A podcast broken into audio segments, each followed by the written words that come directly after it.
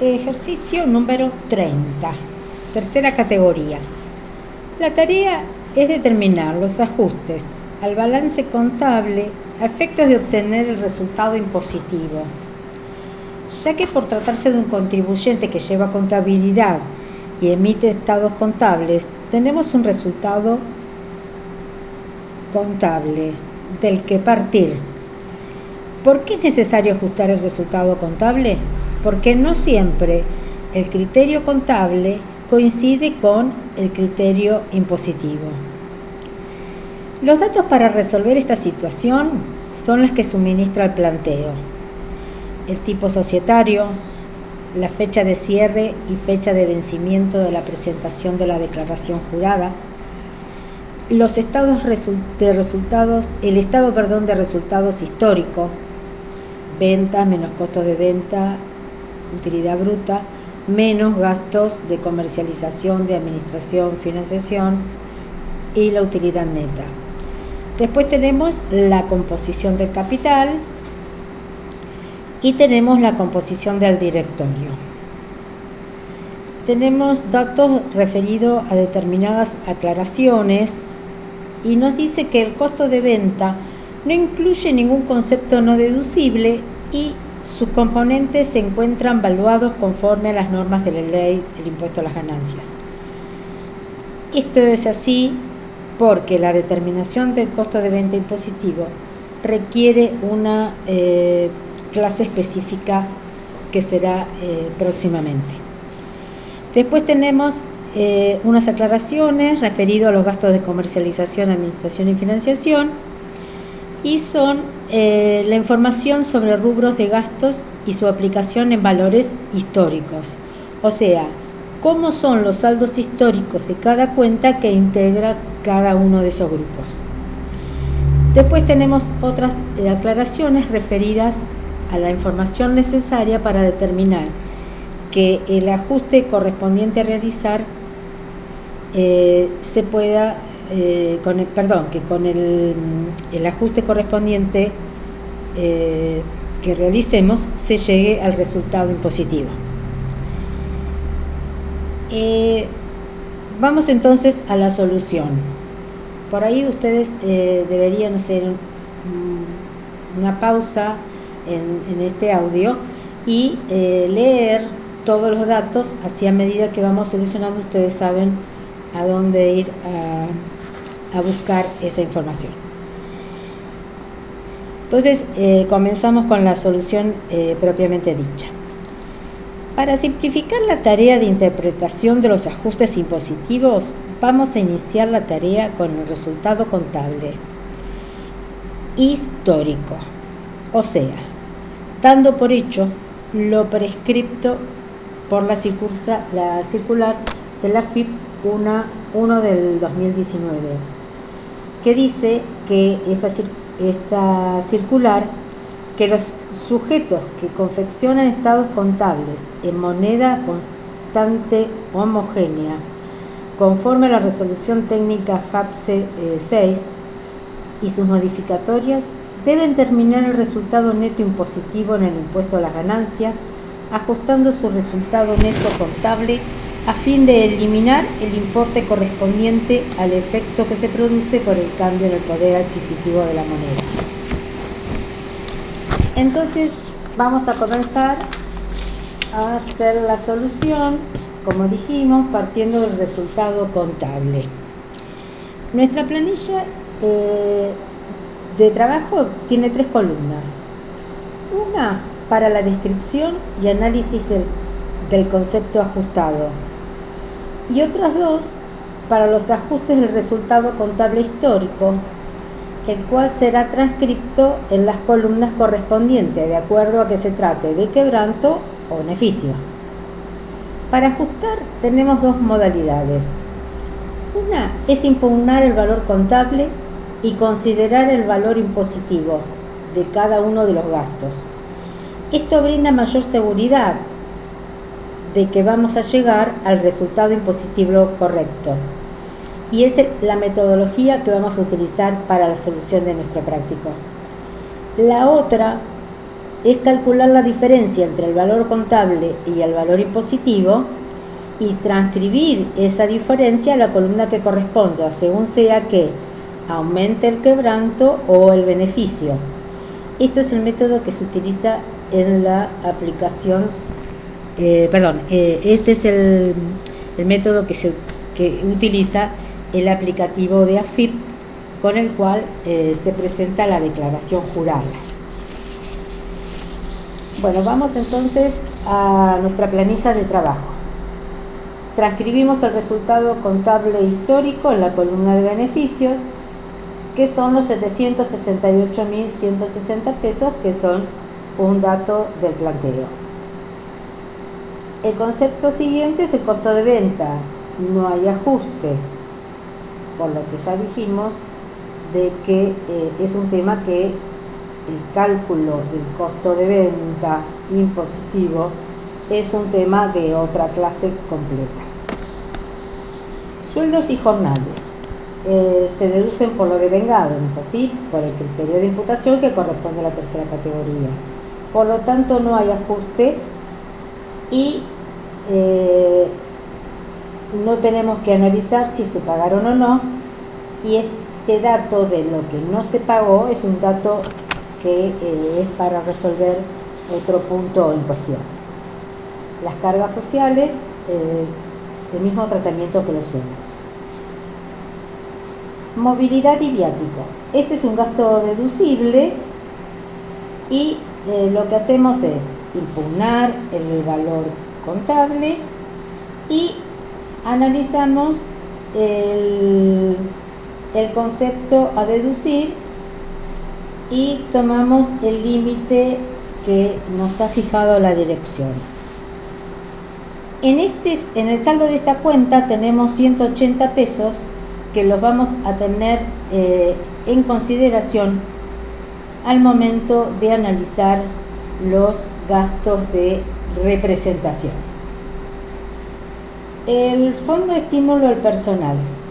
Estos gastos son deducibles con el requisito de que se asignen y paguen antes del vencimiento de la presentación de la actuación jurada y en este caso eh, habíamos dicho, según datos de planteo, que era mayo del 2020. Como estos se pagaron posteriormente, esos valores que se pagaron después del vencimiento de la declaración jurada eh, no son deducibles en este ejercicio, pero sí lo van a hacer en el año eh, en que se pague. Entonces, siguiendo nuestra metodología, habíamos impugnado el total del concepto fondo de estímulo personal según la contabilidad y deducimos eh, los 2.130 que son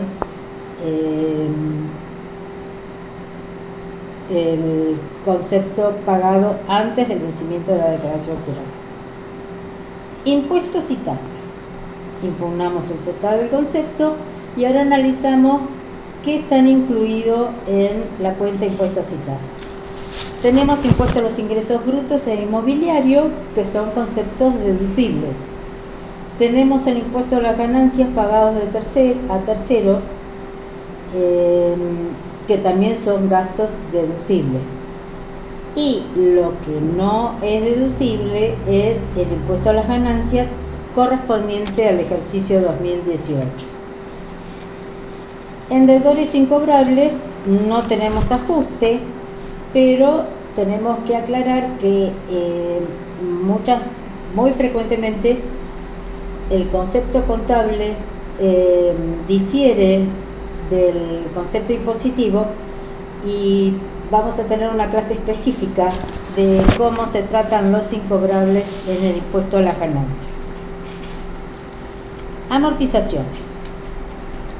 Eh, en nuestro ejercicio no corresponde eh, aplicar el índice de actualización porque son bienes adquiridos antes del 2017.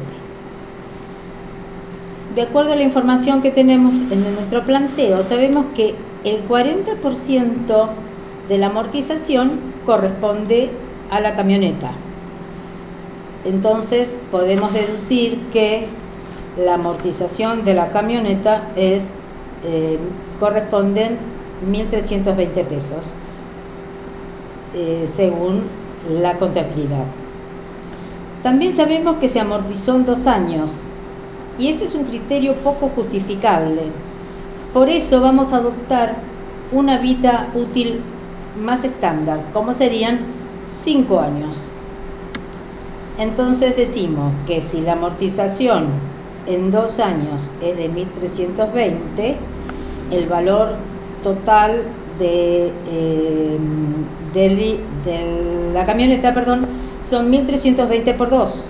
Dividido 5 nos da el valor a amortizar de la camioneta. Después tenemos otro eh, rodado que es un Ford Focus, cuyo valor de adquisición es 11.200. Como no supera el límite de los 20.000, lo amortizamos en 5 años y nos da una amortización del ejercicio de 2.240. Recuerden, ya habíamos impugnado todas las amortizaciones y ahora tomamos las amortizaciones recalculadas de acuerdo a este criterio que se adapta al criterio impositivo. Gasto de representación, eh, impugnamos el total del gasto eh, incluido en el balance y decimos que, eh, que para la ley del impuesto a las ganancias son deducibles los gastos de representación siempre eh, que hayan sido realizados y acreditados mediante comprobantes. Y tienen un límite que no puede superar el 1,5 de las remuneraciones pagadas al personal de la empresa. Nosotros sabemos que en conceptos de remuneraciones eh, hubo un gasto de 27.000, de los cuales 1.270, 1.270 están pendientes de pago. El 1,5 de 27.000 menos 1.270 son los 385,96 que es el límite. Sabemos que los reales fueron 230 más los 180 que eh, estaban incluidos en, en la cuenta del inciso 3 y comparamos estos reales de 410 con el límite de 385,96, por lo que arribamos a una deducción de el límite.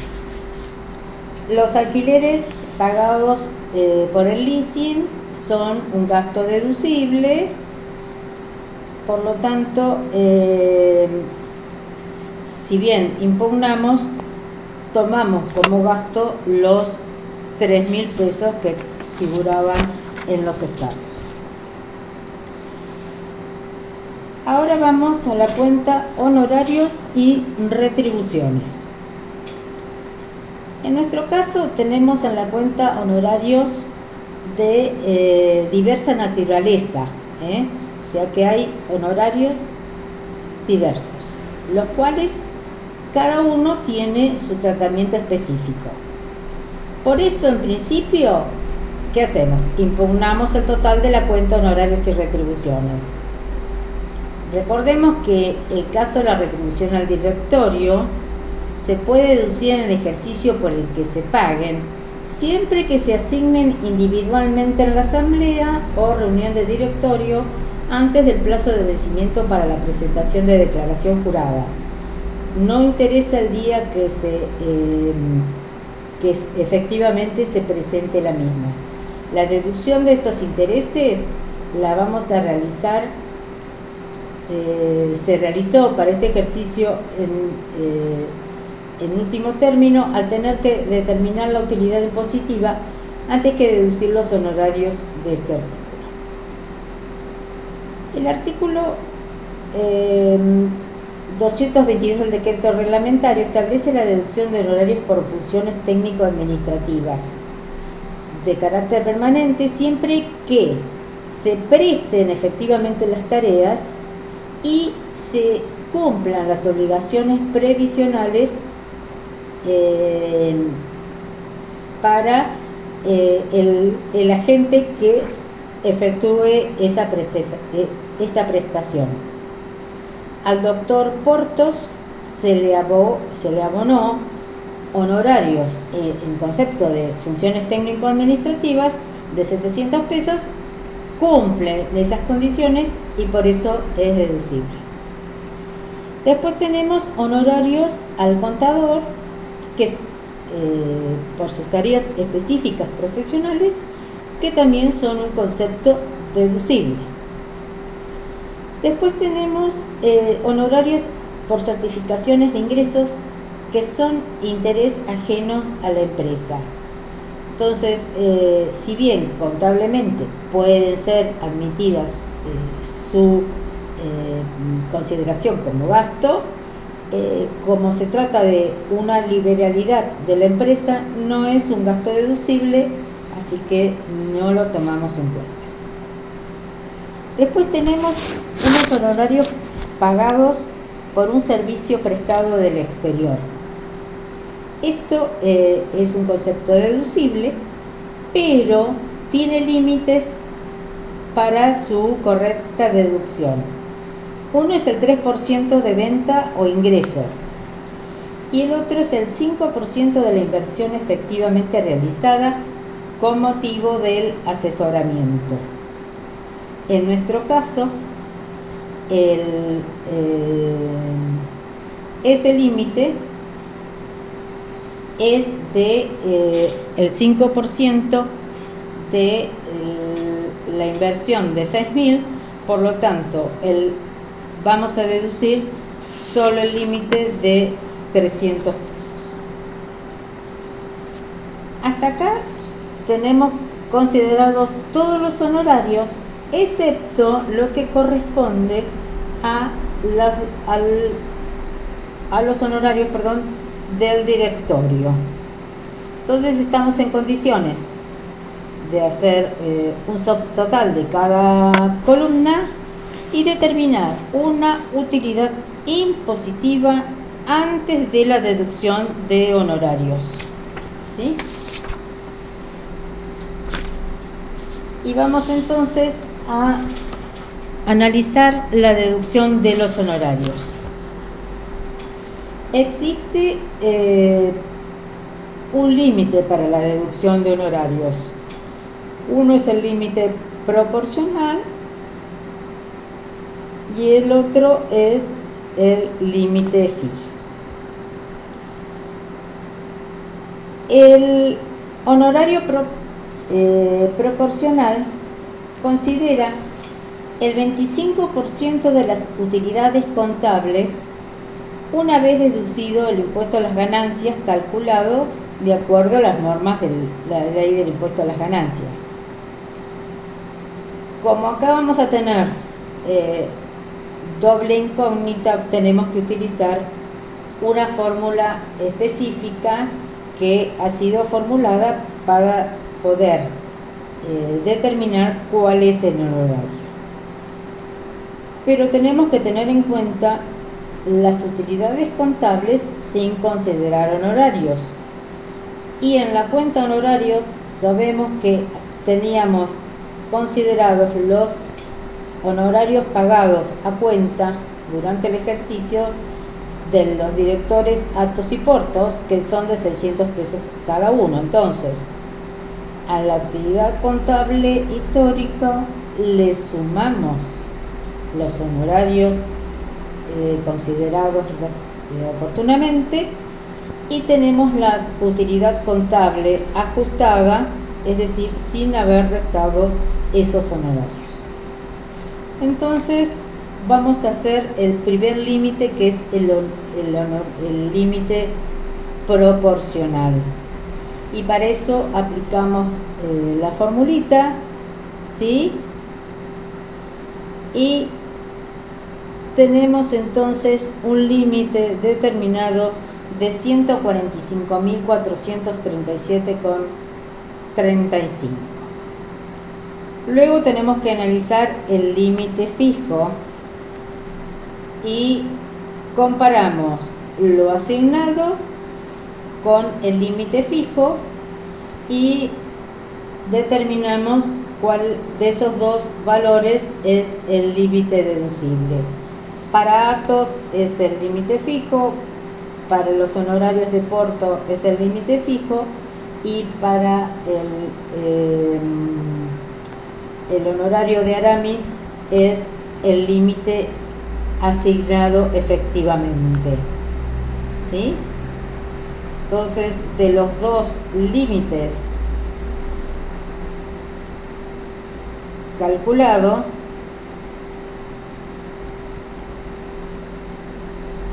decimos que eh, eh, mejor dicho, aplicamos el límite mayor y ese límite mayor son, lo comparamos, perdón, ese límite mayor lo, paga, lo comparamos con el, el remete asignado y aplicamos entonces el límite proporcional. ¿Sí?